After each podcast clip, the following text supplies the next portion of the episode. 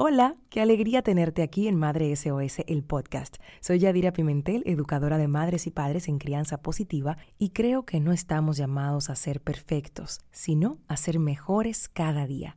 Déjame acompañarte y brindarte herramientas de disciplina positiva que he probado por más de 11 años siendo madre y acompañando a familias a pasar del caos a la armonía. Bienvenido y bienvenida a Madre SOS, el podcast. Recuerda compartirlo. Hola, esto es el podcast. Y en este segmento de crianza tenemos a Clarisa Guerrero, psicoterapeuta infanto juvenil.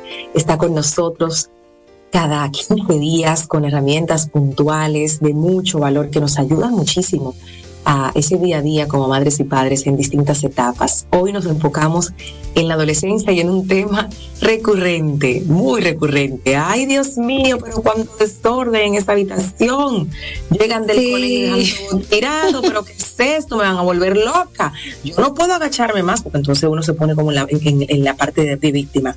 Estoy cansada de recoger. Tú, tú, tú, tú, tú, tú, Voy a votar. Cuando vuelve y encuentro algo en el medio, lo voy a votar. Esa o no, esta no falta.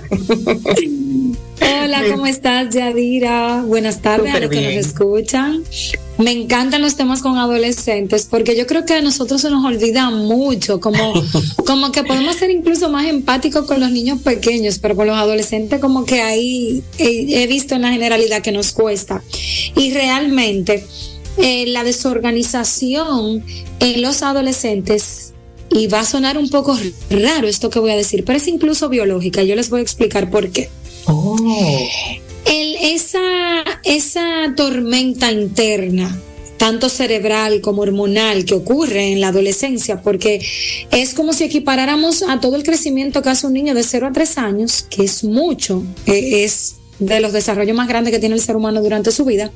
Entonces luego volvemos a vivir esto en la adolescencia. Eh, y toda esta desorganización interna hace que el adolescente lo exprese fuera. O sea, es algo esperado que el adolescente sea desorganizado. Y yo sé que algunos padres de adolescentes que me están oyendo me van a decir, ay no, pero mira, yo no tengo esos problemas, el mío, la mía es muy organizado, muy estructurado porque ya eso es una característica de su personalidad y es posible que tenga que trabajar con la flexibilidad de pensamiento. Pero el, adolescente en sí mismo se espera que, que no tenga orden en algún aspecto de su vida al menos.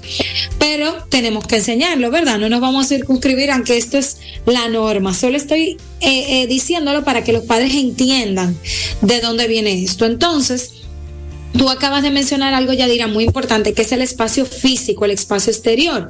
Muchas habitaciones de adolescentes, espacios por donde ellos transitan, están llenos de reguero, cúmulos de libros, eh, abrigos tirados uno arriba de otro, la media volando por todos lados. Entonces, ese espacio de reguero ciertamente es importante empezar a invitarlos a organizarlo.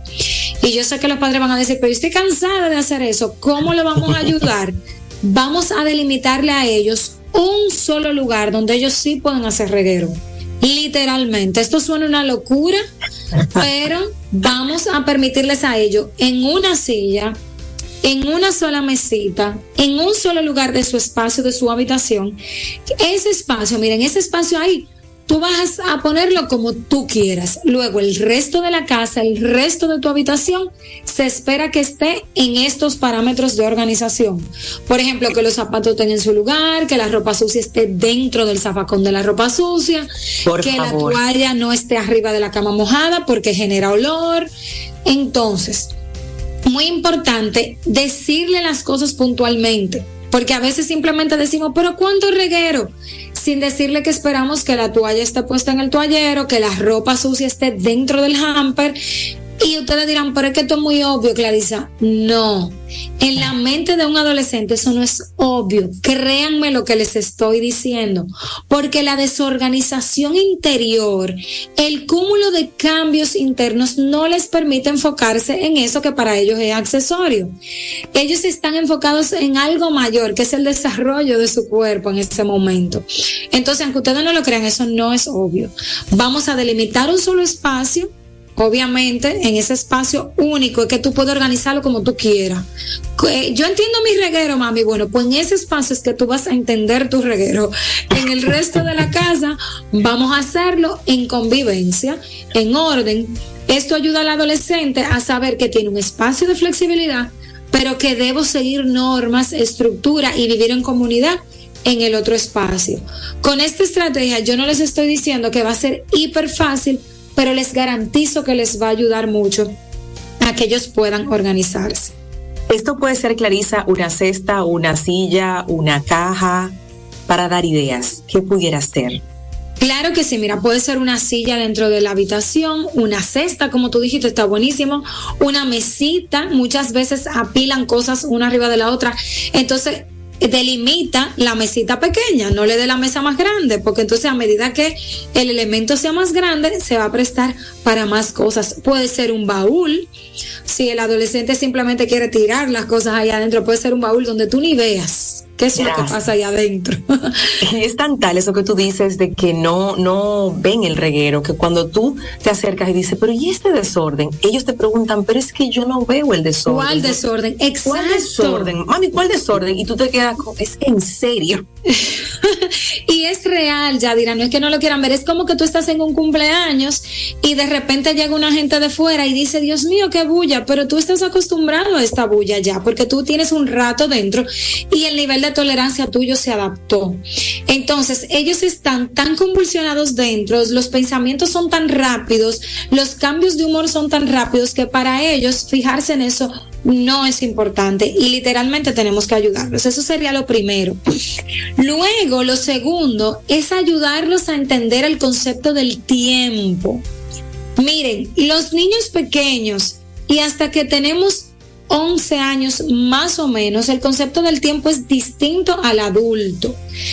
Eh, creemos que sí, que si le decimos cinco minutos, ellos van a saber lo que exactamente son cinco minutos. No, ellos saben que cinco minutos es menos que 20, pero ellos no saben realmente que cinco minutos es muy poquito y se nos va a acabar rápido. Entonces, en la adolescencia es que debemos integrar esta parte del concepto del tiempo que nos ayude a organizarnos porque no es lo mismo si yo me levanto en la mañana a las seis y media que si yo me levanto a las seis, cuando tengo que salir de casa a las seis cuarenta y cinco, por ejemplo. Entonces, ayudarles a ellos a integrar el concepto del tiempo, vamos a entregarles, porque somos padres, muchas veces queremos que ellos sean independientes, pero no trabajamos en esa independencia. Entonces, cuando ellos cumplan 11, 12 años, vamos a entregarle un reloj, cero celular, mm. un reloj como lo que teníamos nosotros antes, que tenga alarmas, que sea más análogo. Clarice, y este atraso, es importante que ellos manejen el tiempo. Y si se lo dejamos a su celular, adivinen qué, ellos se van a distraer con toda la chulería que hay. Porque uno mismo entra al celular y a veces se dispersa en una app y ni se recuerda que era lo que iba a hacer en el celular, que tal vez no era eso. Entonces, imagínense una, mente adolescente. Vamos a ayudarle con el concepto del tiempo, poniendo cronómetros. Puede ser para hacer las tareas. Eh, mira, en este momento es tu momento de asignaciones. Si no tienes tarea, vamos a, leer o a repasar algo que, que te falta. Entonces, vamos a poner el cronómetro o el reloj va a sonar en una hora, en una hora y media, y ya tú sabes que ese tiempo pasó.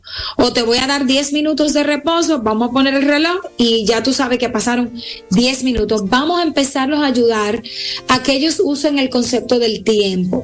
Esto se da más en preadolescencia, de los 10, 11 años, ya se supone, ¿verdad? Que para los 14 lo tengamos integrado. Si usted no ha trabajado eso con su hijo y le cuesta que maneje el tiempo, siempre tiene que andarlo apurando y cayéndole atrás, entonces empiece a utilizar esta herramienta porque es lo que le falta. Luego, Yadira, vamos a enseñar a nuestros hijos algo que a nosotros nos daban en el colegio, pero que ya eso se ha perdido. Y se llama organización con agenda. Oh. Señores, yo no me imagino lo que es vivir sin una agenda porque yo, si no anoto, si no agendo las cosas, si no calendarizo, no soy gente. Todo se me olvida. Anótame ahí también esa lista. Nuestros hijos son distintos. Nacieron en una era digital pues vamos a entrenarlos a utilizar la agenda digital. Si para ellos más chula, no pasa nada, no tiene que ser escrito. Pero una agenda donde ellos aprendan a organizarse y donde no solo pongamos las tareas, porque muchas veces muchos padres caemos en el error de solo enseñar a nuestros hijos a hacer tareas en agenda. Pongan todo. ¿Quiere ir al salón el sábado? Póngalo en su agenda. Tengo que comprarle un regalo a una amiguita, póngalo en su agenda. ¿Y por qué? Porque vamos a ponerlo todo, incluso lo chulo, lo divertido, lo que a mí, entre comillas, no se me va a olvidar. Porque así voy a hacer el hábito de ir a mi agenda a ver lo chulo y divertido y en eso, entonces veo también lo que quiero postergar. Porque si solo pongo tareas, adivinen, el hijo que no quiere hacer tareas no va a ir a la agenda a verlo. Entonces, claro, no voy a hacer nada llevando una agenda que yo no quiero ver. Entonces, póngalo todo, usted mismo como adulto, si no sabe llevar agenda, es posible que sea porque usted solo está poniendo los pendientes y no los cumpleaños, las celebraciones, salir, hacer ejercicios, ir al salón, las cosas chulas y divertidas, también las agendamos. Además, está comprobado que así logramos mejor nuestros objetivos cuando los escribimos. Entonces, primero delimitar espacio para el reguero, tener muy claro el concepto de tiempo y desarrollarlo con cronómetros y relojes y ayudarles a ellos a organizarse con una agenda. Por último, y esto debía ser lo primero, pero lo dejé de último porque quiero explicar, es ayudarles a ellos a dos cosas. Regular su horario, que en adolescencia parecen búhos y luego en el día se arrastran por la vida. y hacer actividad física. Miren, yo tengo una campaña con los adolescentes, con todos los padres que me visitan, de que el ejercicio físico en la adolescencia debía ser como cepillarse los dientes y peinarse el pelo. El ejercicio físico es vital en este proceso donde nuestro cerebro y nuestro organismo está en desarrollo. Regula el ritmo circadiano, quiere decir la hora en que nos acostamos y nos despertamos. Regula el cortisol en el cuerpo del adolescente que muchas veces se dispara sin siquiera tener estrés, pero hay estudios donde eh, se, han percatado que en la época de la adolescencia el cortisol a veces se dispara y es lo que genera picos de humor, picos incluso de tristeza. Entonces, el ejercicio, la actividad física es salud. Es como una pastilla que nos bebemos diario. Los adolescentes necesitan esto para su cerebro y para regular sus horarios. ¿Y por qué me enfoco en esta parte que tal vez no es tan psicológica? Porque si un adolescente tiene su horario regulado, o sea, se levanta una hora adecuada, se acuesta una hora más o menos adecuada. Ojo, en adolescencia es normal que se quieran acostar más tarde y levantar más tarde, pero tenemos que ayudarlos a regular horario. Y además de esto, la actividad física les ayuda a generar estas endorfinas, esta serotonina y todas las sustancias internas que el organismo necesita. Entonces usted se va a encontrar con un adolescente que va a tener mejor inteligencia emocional. ¿Por qué? Porque la parte del cerebro que regula las emociones va a estar más dispuesta porque ha descansado y porque ha hecho la actividad física necesaria. Y todo esto le ayuda a organizarse porque como les dije en un, en un inicio, esta convulsión de todo el desarrollo interno que tiene el adolescente es lo que lo hace estar disperso por la vida, tener que recordarle todo, como que nada es importante, que hasta lo más chulo no le motiva, a veces parece que le vamos a dar un regalo y ellos, ay, mm.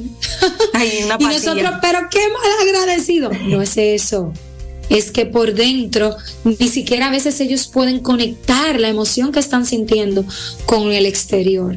Entonces vamos a ayudar a nuestros chicos. Son cuatro puntos. Se oyen fáciles. Yo no voy a decir que son fáciles porque en el día a día se pueden volver tediosos con todo lo que tenemos, pero yo les garantizo que si todos de manera constante los ponemos en práctica, vamos a poder lograrlo. Muchos padres se encuentran con el, el, asunto de que los hijos quieren estar en videojuegos, no quieren hacer actividad física, bueno, yo les invito a que así como usted le pone a estudiar una lengua, le tienen que ir al colegio y tienen que hacer sus tareas, que sea norma en casa, que al menos dos veces, y eso muy ching, debería ser como muy mínimo tres, pero al menos dos veces a la semana haya una actividad física. No hay que gastar para esto, puede ser salir a la naturaleza a caminar, subir y bajar las escaleras en el edificio, intégrense como familia y predique con el ejemplo.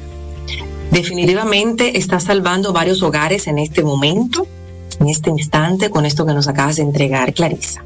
Estas cuatro formas para enseñar a nuestros hijos, ayudarlos a ser más organizados, entendiendo que es una etapa en la que se espera esto de ellos Y algo muy puntual que decías, cuando te encuentras con un adolescente o con un padre que te dice que no, que mi hijo es muy organizado, búscale que hay que trabajar la flexibilidad. Sí, sí, sí, Eso en mi casa me pasa. está, está ocurriendo en vivo y en directo eso que acabas de mencionar. Entonces, a buscar ese reloj de los que se ponen en la mano, que uno tiene que mirar su manita linda, no el, celular, las agendas por escrito, eh, un lugar para que ahí pongan todo su desorden que ellos solamente entienden. Y el último tema que lo dejaste como punto final, pero realmente es como el, el todo, la actividad física, el regular los horarios de nuestros adolescentes con la actividad física es sumamente importante. Habría que hablar también en otra oportunidad, Clary, de cómo motivarlos a esa actividad física, porque vemos también en esa etapa esta dejadez, esas ganas de no hacer nada. Claro que sí, vamos a, lo estoy anotando aquí, este es el próximo que viene por ahí. Y entonces uno quiere, uno quiere, pero no quiere tampoco empujar ni obligar, entonces hay cosas que tienen que que aprenderse, que, que lo, estamos haciendo por, el, por tu bien, por tu salud, no es porque yo quiero que hagas ejercicio, porque no, no, es, es, desde el amor. Es porque, Así es. Es porque te amo y te cuido. Y es por su salud, como tú dices. El ejercicio físico salva nuestro estado de ánimo, salva lo que es nuestra concentración y atención y salva incluso lo que es el amor propio del que tanto se habla en el día de hoy. Me encanta, me encanta. Muchísimas gracias, Clary, por traer estas cuatro maneras para ayudar a nuestros adolescentes a organizarse. Nos sirve a todos de sombrero. Sigan a Clarisa en sus redes sociales como licenciada Clarisa, Lic Clarisa Guerrero. Muchas gracias, Yadira. Gracias a ti, un abrazo grande. El podcast. Suscríbete, comenta y comparte. Hasta la próxima.